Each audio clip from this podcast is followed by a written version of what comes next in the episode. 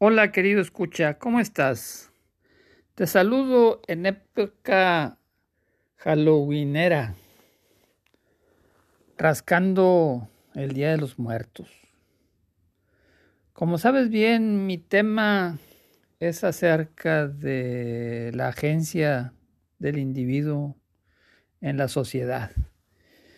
Y he andado buscando el hilo de la identidad mexicana en la historia en la historia de la historia. Y algo, algo de luz empiezo a ver, aunque es un tema muy complejo, muy viricuetoso. Hoy, como estamos en época de celebrar muertos, te voy a compartir algunos relatos de cómo mueren los mexicanos. Al final, regresando siempre a lo mismo.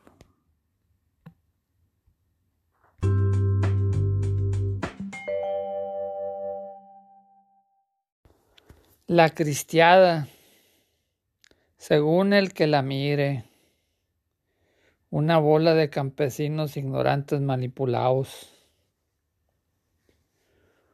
o mártires libertadores, o brazo almado del nazismo de derecha. Algo que siempre será controversia porque no está en los hechos y en el corazón de lo que lo mira. Lo que sí es seguro es que hubo 250 mil muertos, 150 mil que nunca agarraron un rifle.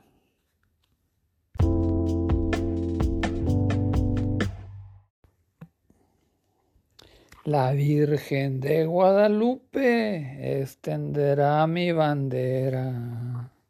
Y cuando me halle en campaña, muy lejos ya de mi tierra, te mostraré que mi raza sabe morir donde quiera.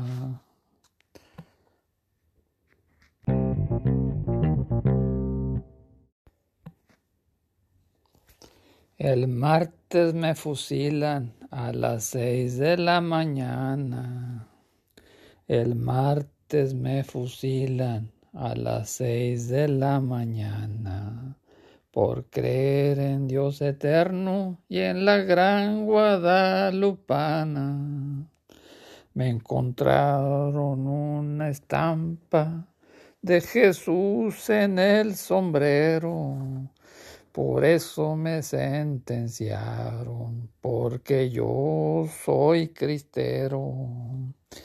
Es por eso me fusilan el martes por la mañana. Matarán mi cuerpo inútil, pero nunca, nunca mi alma. Yo les digo a mis verdugos que quiero me crucifiquen y una vez crucificado, entonces usen sus rifles Adiós tierras de Jalisco, Michoacán y Guanajuato, donde combatí al gobierno que siempre salió corriendo. Me agarraron de rodillas, adorando a Jesucristo. Sabían que no había defensa en ese santo recinto. Soy labriego por herencia, jalisciense de nacencia. No tengo más Dios que Cristo, porque me dio la existencia. Con matarme no se acaba la creencia en Dios eterno. Muchos quedan en la lucha y otros que vienen naciendo. Por eso me fusilan el martes por la mañana. Viva Cristo Rey y fuego.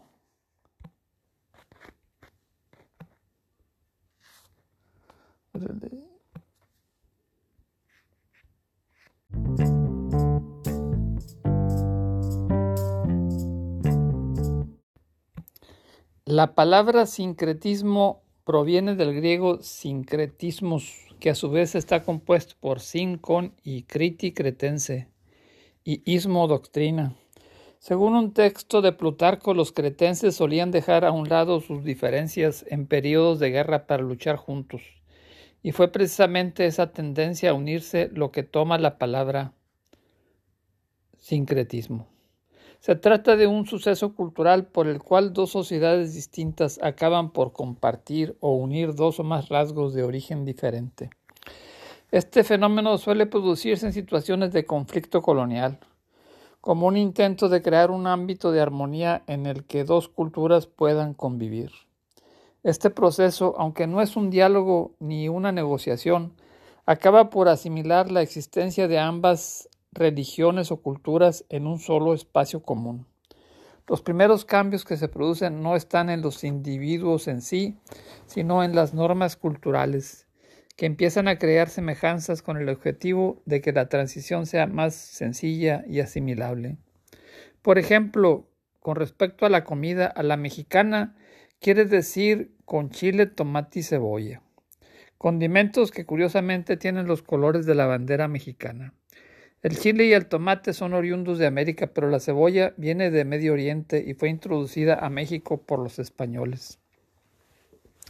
En América existen numerosos ejemplos de sincretismo religioso como el vudú haitiano, la mucamba, el codomble brasileño, el quimbanguismo africano. En Guatemala, en la iglesia de Santo Tomás de Chicastenango, la tradición dice que a mediados del siglo XIX el padre Jiménez encontró en el interior un manuscrito del Popol Vuh y lo leyó dentro de la iglesia.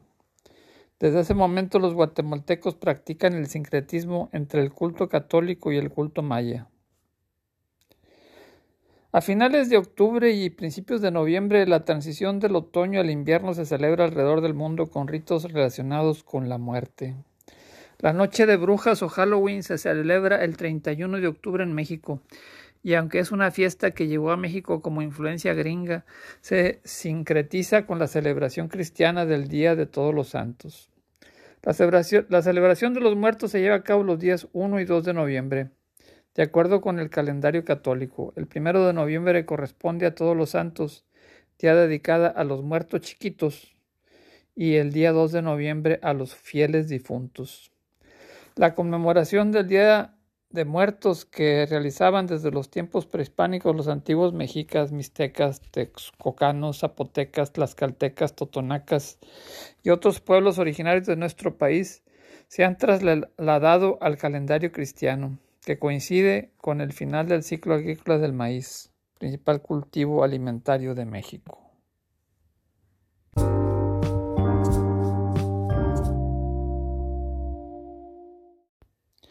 Algo interesante de los mexicas es que se dice que inventaron su historia.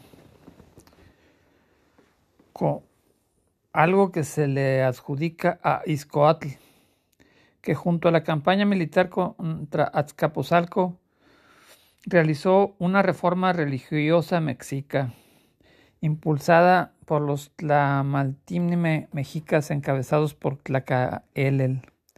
En ella realizó una destrucción de los repositorios de Amoxtl, principalmente los del tipo Ciahuamatl, es decir, aquellos que consignaban hechos históricos del pasado mexica para crear una serie de conceptos cosmogónicos y cosmológicos sustentantes del origen mítico mexica, como por ejemplo la leyenda de los soles, la mayor parte de la teogonía mexica y el origen mítico de Aztlán para presentarse como heredero de la Toltecayotl, es decir, de un linaje tolteca y de la toltequidad, es decir, la cultura y la ciencia. La condensación de los avances civilizatorios mesoamericanos que incluían un lenguaje y un discurso iconográfico homogéneo, arte, cultura y usos y costumbres heredados de los pueblos mesoamericanos del altiplano, entre lo reformado está también la promoción definitiva de la importancia sanguínea y del sacrificio humano para la existencia misma del universo, hecho que inició hacia el epiclásico de las sociedades de Mesoamérica y que sustentaba la vocación bélica de los mexicas. Me confunde un poco la historia de origen de los mexicas. Pareciera que quieran ser identificados como unos malditos, o tal vez en realidad son sus enemigos quienes cuentan sus historias.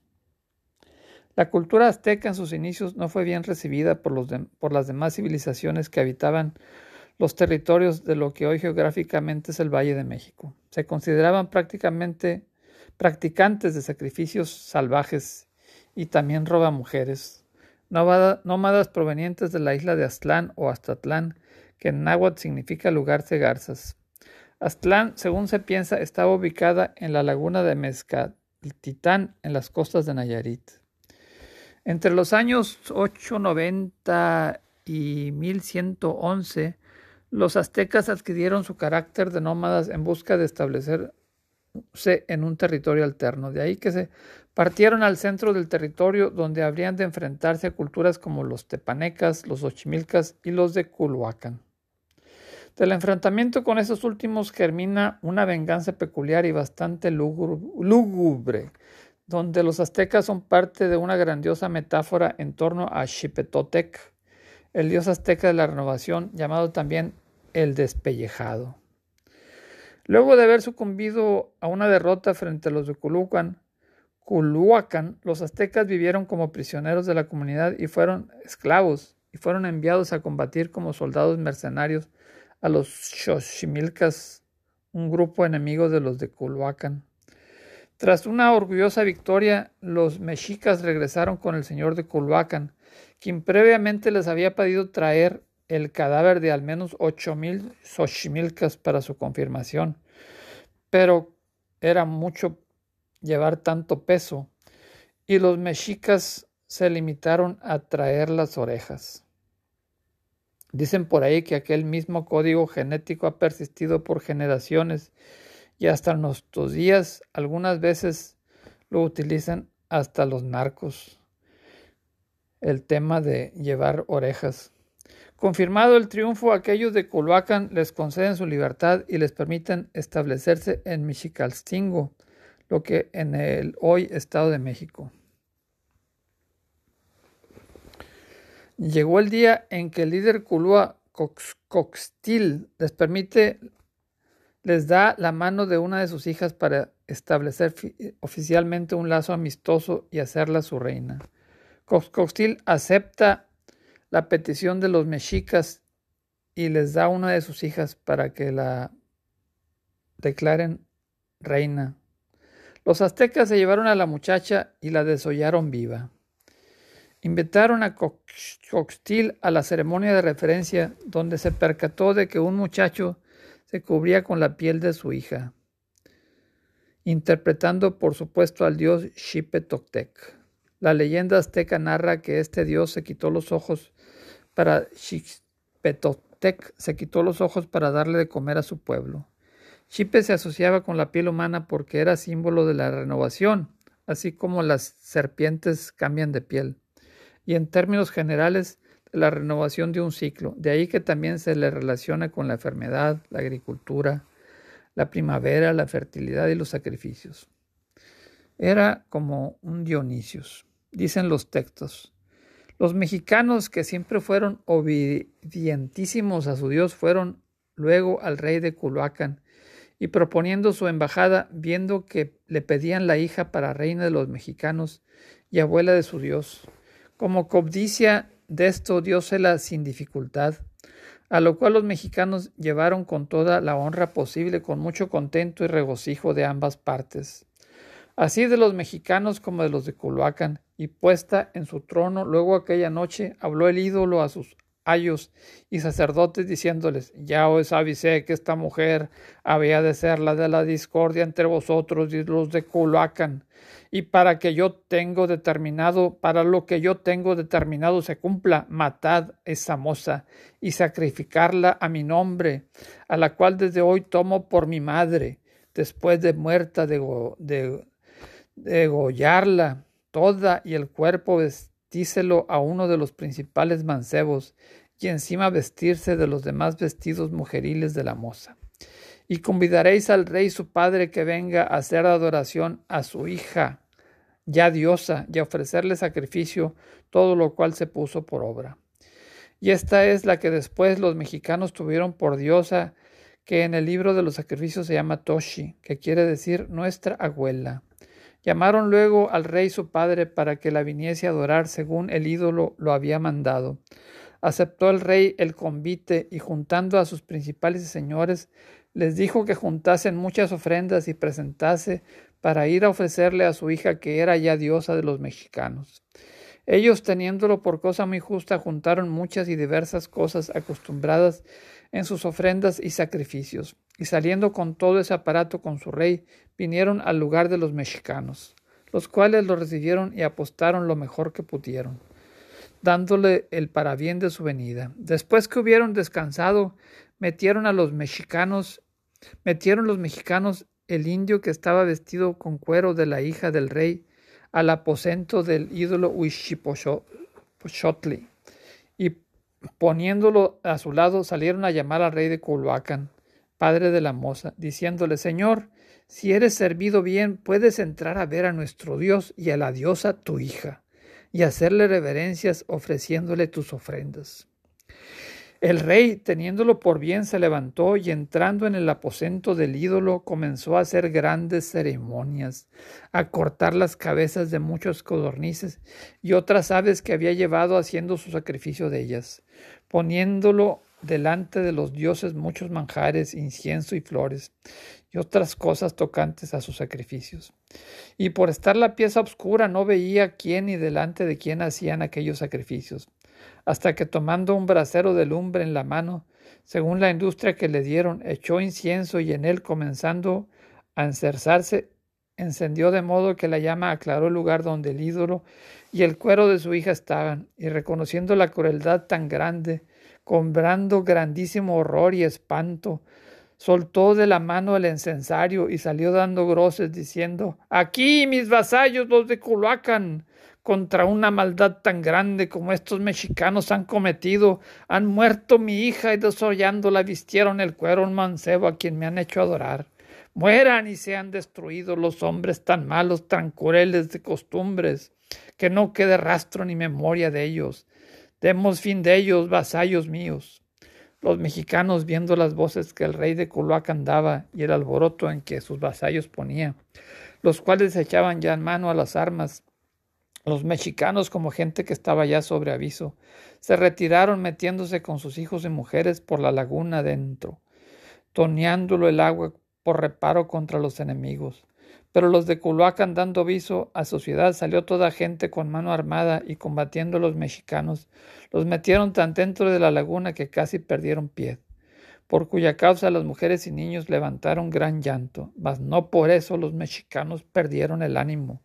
Antes, enforzándose más, comenzaron a arrojar contra sus enemigos muchas varas arrojadizas como fisgas, con las cuales los de Culhuacán recibieron mucho detrimento de suerte que se comenzaron a retirar, y así los mexicanos comenzaron a salir de la laguna y a tornar a ganar tierra, yéndose a reparar a un lugar a la orilla de la laguna que dice Tlaspalapan,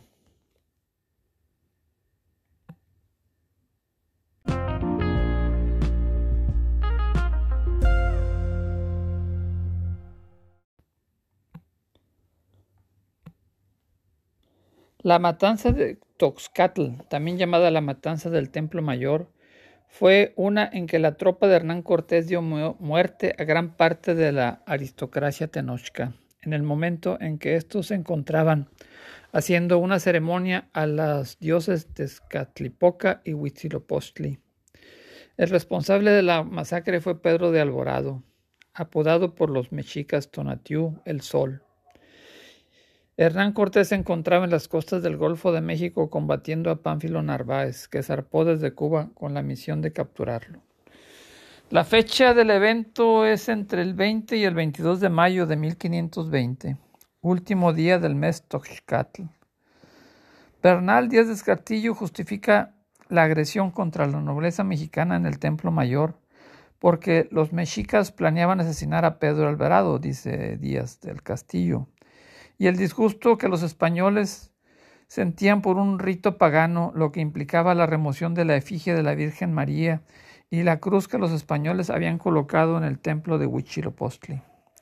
Sin embargo, las fuentes indígenas señalan que los mexicas habían solicitado permiso a Alvarado. La versión mexica queda en textos indígenas como el Códice Ramírez, el Códice Obín y la relación, la treceava relación de Fernando de Alba Iztlizóchitl.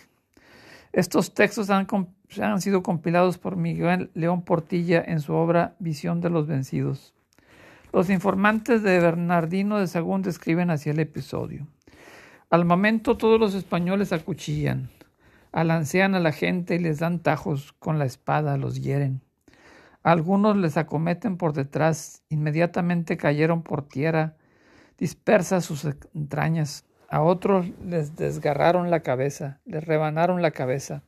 Enteramente hecha trizas quedó su cabeza, pero a otros les dieron tajos en los hombros. Hechos grietas, desgarrados quedaron sus cuerpos. Aquellos hieren en los muslos, a estos en las pantorrillas, a los demás allá en pleno abdomen.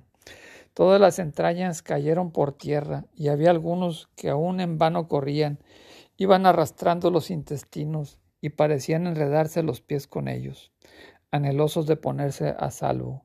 No hallaban a dónde dirigirse. Los mexicas intentaron defenderse del inesperado ataque de los españoles, pero como estaban desarmados, no pudieron hacer nada. Una vez perpetuada la masacre, los españoles se refugiaron en las casas donde habían sido hospedados por los mexicas y pusieron presa a Moctezuma Xocoyotzin. Los mexicas sitiaron a los invasores. Cuando Cortés volvió del Golfo de México, encontró los ánimos caldeados en Tenochtitlán a causa de, los sucesos y preparó la evacuación de Tenochtitlán que se efectuó el primero de julio de 1520.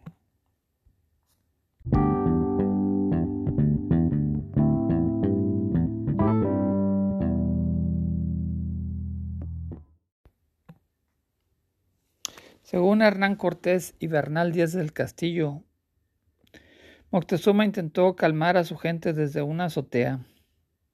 Pero sus seguidores decepcionados eligieron un nuevo caudillo, apedrearon a Moctezuma y le causaron la muerte. Otra versión, sin embargo, sostiene que todos los nobles aztecas fueron ejecutados por los españoles y que al morir el cuerpo de Moctezuma tenía heridas producidas por una espada, según alguno en el culo, según otros en el pecho. En las relaciones de Chalco, Amecuamecan de Chimalpaín dice, en el mes de Tehuitonitl, los españoles dieron muerte al Motehuacamaxín, haciéndolo estrangular y después de eso huyeron aprovechando las sombras de la noche. A lo anterior había que sumar pictografías como el Códice Moctezuma, en el que se aprecia al emperador con soga al cuello, asomándose por la azotea para calmar los ánimos. Frente a él está un personaje muerto con una espada española clavada en el pecho, lo que podría significar la muerte del gobernante. Moctezuma murió exactamente en la mitad de la llamada conquista de México. Durante los catorce primeros meses esta guerra había sido una guerra fría. La guerra abierta a gran escala estalló en mayo de 1520. Moctezuma no fue hecho prisionero por los españoles sino hasta mayo, cuando inició el conflicto abierto. Capturado por las fuerzas hispano-tlaxcaltecas asediando la ciudad, el Huaytla Toani murió a finales de junio pocos días antes de que los invasores huyeran de Tenochtitlán. De acuerdo con el libro Cuando Moctezuma conoció a Cortés, los múltiplos alegatos pueden ser agrupados en cinco versiones. La primera tiene su origen en el relato de Hernán Cortés, que escribió para el rey más adelante del mismo año de 1520. En esta versión, Moctezuma fue sacado al techo de la fortaleza, donde una piedra arrojada por la gente le asestó un golpe en la cabeza con una herida tan grande que de allí en tres días murió. Cortés no presentó acusaciones implicando que su muerte fue accidental, un veredicto de homicidio involuntario. La segunda versión es similar en los detalles, pero agrega el elemento de la culpa. Los mexicas rebeldes arrojaron piedras deliberadamente y en algunas variantes también insultos y flechas. Esta versión empieza a aparecer en la segunda mitad del siglo XVI en fuentes semi-indígenas, esto es, fuentes de autoría colectiva entre nahuas cristianizados y españoles, y predominó a lo largo de todo el siglo XVII. En los siglos XVIII y XIX los conquistadores fueron frecuentemente considerados no solo inocentes, sino desconsolados, incluso al punto de derramar lágrimas por la trágica muerte del emperador. La tercera versión se desarrolla también en el tardío siglo XVI y representa una evolución de la segunda versión. En ella Moctezuma se encuentra muy angustiado debido a que su gente se ha vuelto contra él, se rehúsa a comer, a beber, incluso a cambiar el vendaje de sus heridas. En otras palabras, se suicida, a pesar de los esfuerzos de los españoles por salvarlo. Francisco Cervantes de Salazar, quien escribió en 1560, imaginó un poético intercambio entre un Cortés suplicante y un Moctezuma con el corazón y cabeza rotos por las piedras de los mexicanos rebeldes. El corazón se me hace pedazos, confiesa el emperador. En la cuarta versión de la historia, los asesinos no son mexicas rebeldes anónimos, sino seguidores de Cuauhtémoc. Incluso en algunas variantes, él mismo es el asesino. Los motivos de Cuauhtémoc no eran solamente políticos, consolidar su poder como nuevo Huaytlatoani, sino también religioso, pues en esta versión Moctezuma es imaginado como un converso al cristianismo. Esta es una variante relativamente tardía y quizás no desarrollada sino hasta el siglo XVII, y hunde sus raíces en los relatos en torno a la pasión de Cristo. El episodio correspondiente a Eshe Homo donde Poncio Pilato enfrenta a un Cristo cautivo a una multitud hostil, encuentra su correlato en la escena donde Cortés exhibe a Moctezuma ante la hostil multitud mexica, transformando al emperador en un mártir cristiano. La quinta y última versión apunta el dedo acusador a los capitanes españoles. Tiene su origen en el temprano siglo XVI y no solo fue escrita por Nahua, sino también por varias fuentes españolas y indígenas. Las variaciones se centran en el método utilizado para el asesinato, estrangulamiento, paliza, puñalada, pero culpan a Cortés y a otros capitanes, ya sea por ordenar el asesinato o por cometerlo de propia mano.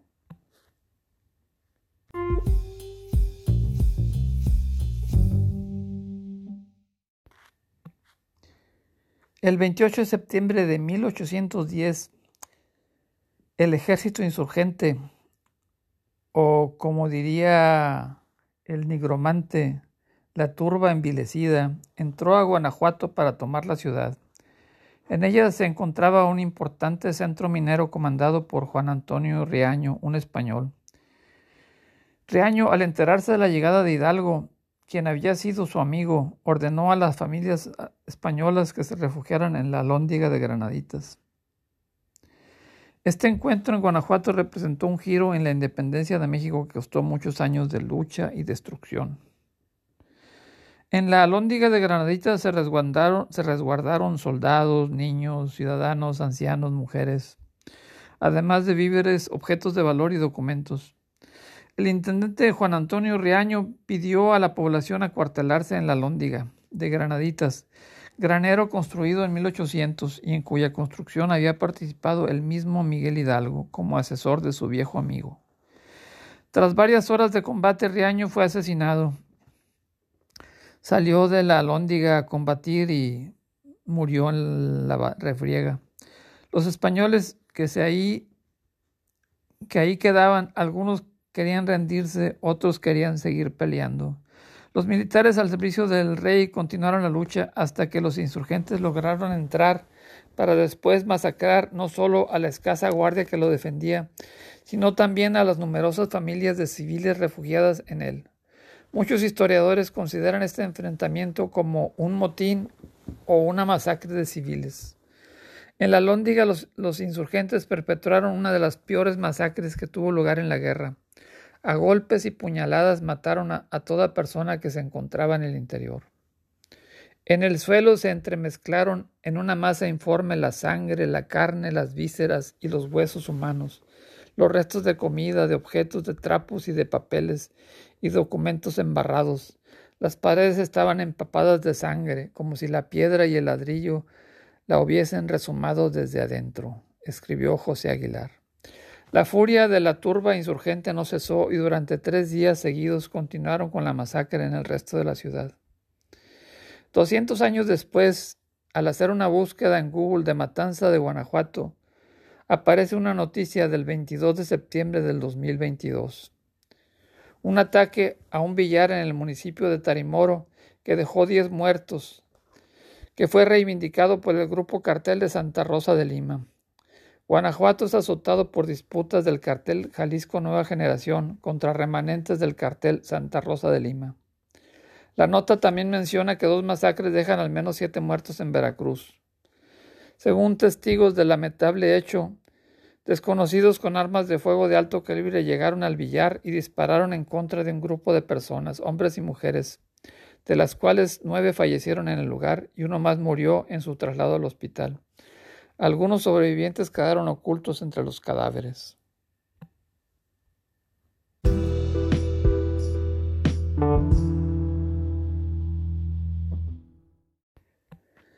La muerte de Miguel Hidalgo, padre de la patria, tuvo lugar el 30 de julio de 1811 en Chihuahua.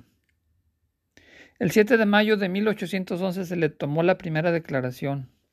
El 18 de mayo el cura firmó un documento donde pedía perdón a la Inquisición y a la Iglesia.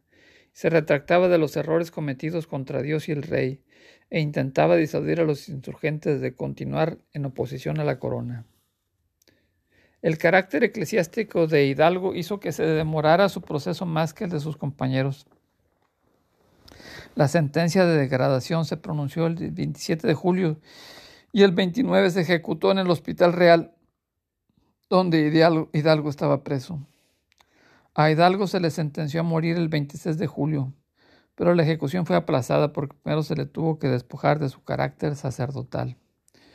El proceso comenzó el 29 de julio a las 6 de la mañana en el corredor del Hospital Real de Chihuahua.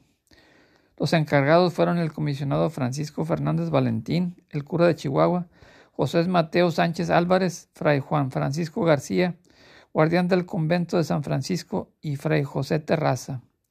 Los jueces civiles fueron Manuel Salcedo y Ángela Bella, y fray José María Rojas, notario del acto. Para la ceremonia se puso un altar con un crucifijo en medio de dos cirios encendidos y se permitió a los lugareños acudir a presenciar el acto. El patio se llenó. Ante esa concurrencia, Hidalgo fue sacado de la celda y llevado al corredor. Allí le quitaron los grilletes y procedieron a vestirlo con el alzacuello, la sotana y ornamentos como si fuera a dar misa. Luego se le obligó a ponerse de rodillas. El comisionado, en compañía del juez, procedió a informar a los asistentes la causa de la degradación. Después, con un cuchillo raspó las manos y las yemas de los dedos del prócer en señal de despojo de los derechos a tomar la hostia para consagrar. Procedió entonces a cortarle el pelo. Según versiones, lo último que le quedó tras ser despojado de sus prendas fue un escapulario con la imagen de la Virgen de Guadalupe el cual él mismo se quitó y pidió que fuera enviado a las Teresitas de Querétaro. Hidalgo fue entregado al juez civil quien le leyó la sentencia de muerte y lo hizo arrodillarse de nuevo, notificándole que al día siguiente sería pasado por las armas. Le fueron colocados los grilletes y, se, y fue conducido a su celda. Vuelto a prisión le sirvieron un desayuno de chocolate, y habiéndole tomado suplicó que en vez de agua se le sirviese un vaso de leche, que apuró con extremada muestra de apetecería y gustería. No me tengas lástima, sé que es mi último día, mi última comida, y por eso tengo que disfrutarla. Mañana, mañana ya no estaré aquí, creo que es lo mejor. Ya estoy viejo y pronto mis achaques se van a comenzar a manifestar. Prefiero morir así que en una cama de hospital. Un momento después se le, dijo, se le dio aviso que había llegado la hora de marchar al suplicio. Lo oyó sin alteración, se puso de pie y manifestó estar pronto a marchar. Salió de la celda donde estaba y habiendo avanzado quince o veinte pasos de él, se paró por un momento porque el oficial de la guardia le había preguntado si alguna cosa se le ofrecía. Contestó que sí, que quería que le trajesen unos dulces que había dejado en sus almohadas. Los trajeron en efecto y los distribuyó entre los soldados que iban a fusilarlo un pelotón de dos soldados bajo las órdenes de Pedro Armendáriz, soldados que temblaban ante la idea de ejecutar a un sacerdote. El banco del suplicio se había colocado allí en un corral interior del referido colegio, a diferencia de lo que se hizo con los otros héroes que fueron ejecutados en la plazuela que queda a la espalda de dicho edificio, y donde hoy se encuentra el monumento donde nos lo recuerdan, la nueva alameda que lleva el nombre de Hidalgo. En, enterado Hidalgo del sitio al que se le dirigía, marchó con paso firme y sereno, sin permitir que se le, los, que se le vendaran los ojos, rezando con voz fuerte y fervorosa el salmo Misereme. Ante el perdón de fusilamiento había un banquillo. Miguel Hidalgo y Costilla lo besó, estoico, sereno. Valiente se sentó delante del pelotón. Por un breve momento discutió con uno de los generales, Miguel Salcedo, quien tenía orden de ejecutarlo de espaldas como traidor, pero Hidalgo no lo, no lo, no lo permitió. Él no se consideraba un traidor. Ante la digna defensa del condenado, el militar aceptó dispararle de frente. No hubo testigos, salvo los ejecutores. Le quitaron la vida en privado a las siete de la mañana. Hidalgo alentó y confortó con su perdón a sus y sus más dulces palabras para que cumpliesen con su oficio. Y como sabía muy bien que había mandado que no le dispararan a la cabeza, y porque no era todavía hora del crepúsculo y estaba oscuro, les dijo, la mano derecha la pondré sobre mi pecho, será, hijos míos, el blanco seguro al que habéis de dirigiros. Un momento después estalló la descarga de cinco fusiles, uno de los cuales traspasó efectivamente la mano derecha sin herir el corazón. Hidalgo esforzó su oración. Su voz se acalló al detonar nuevamente otras cinco bocas de fusil, cuyas balas, pasando el cuerpo, rompieron las ligaduras que lo ataban al banco y el hombre cayó en un lago de sangre pero todavía no, había muerto porque los soldados tenían miedo de matarlo. Fue necesario tres balazos a boca de jarra para a boca de jarro para concluir aquella existencia. Permaneció expuesto al público una hora. Lo decapitaron y desmembraron. La cabeza fue mandada a Dolores.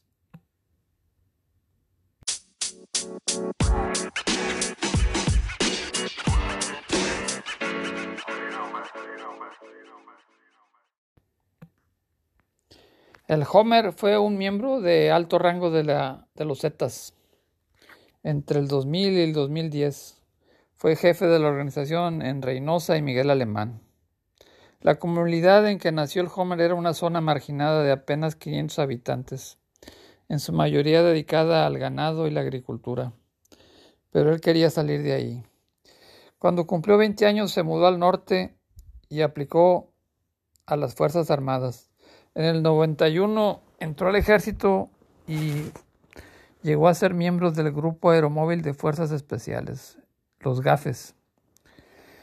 Sirvió a los GAFES hasta el 24 de febrero del 99 cuando desertó.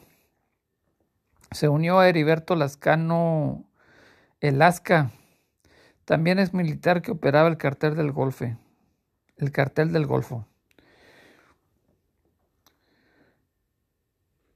Él recibía órdenes de Arturo Guzmán de Cenas, el Z1, y fue de los fundadores de los Zetas, brazo armado de, del grupo del cartel de Ociel Cárdenas Guillén.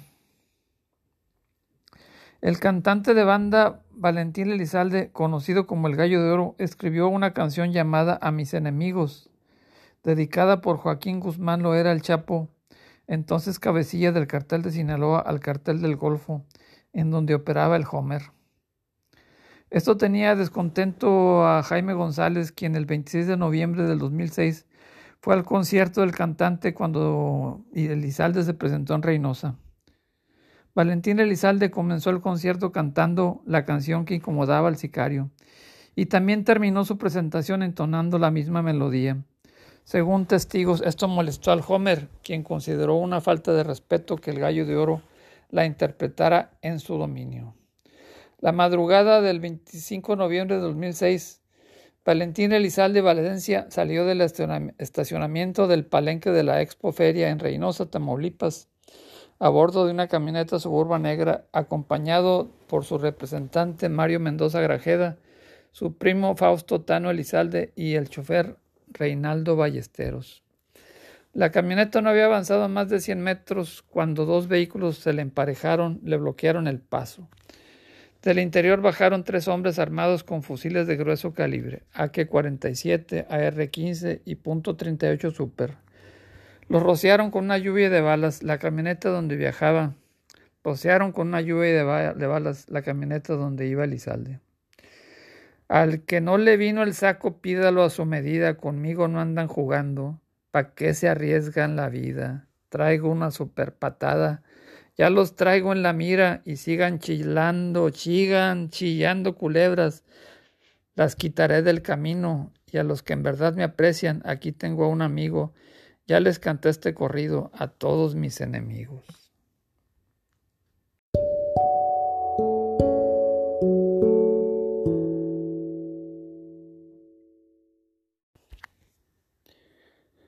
La historia de México está llena de violencia. Desde siempre hasta el 2022. Pero no quiere decir que así tiene que ser o que así va a ser. Es cuestión de nosotros que las cosas sean mejor. Ánimo.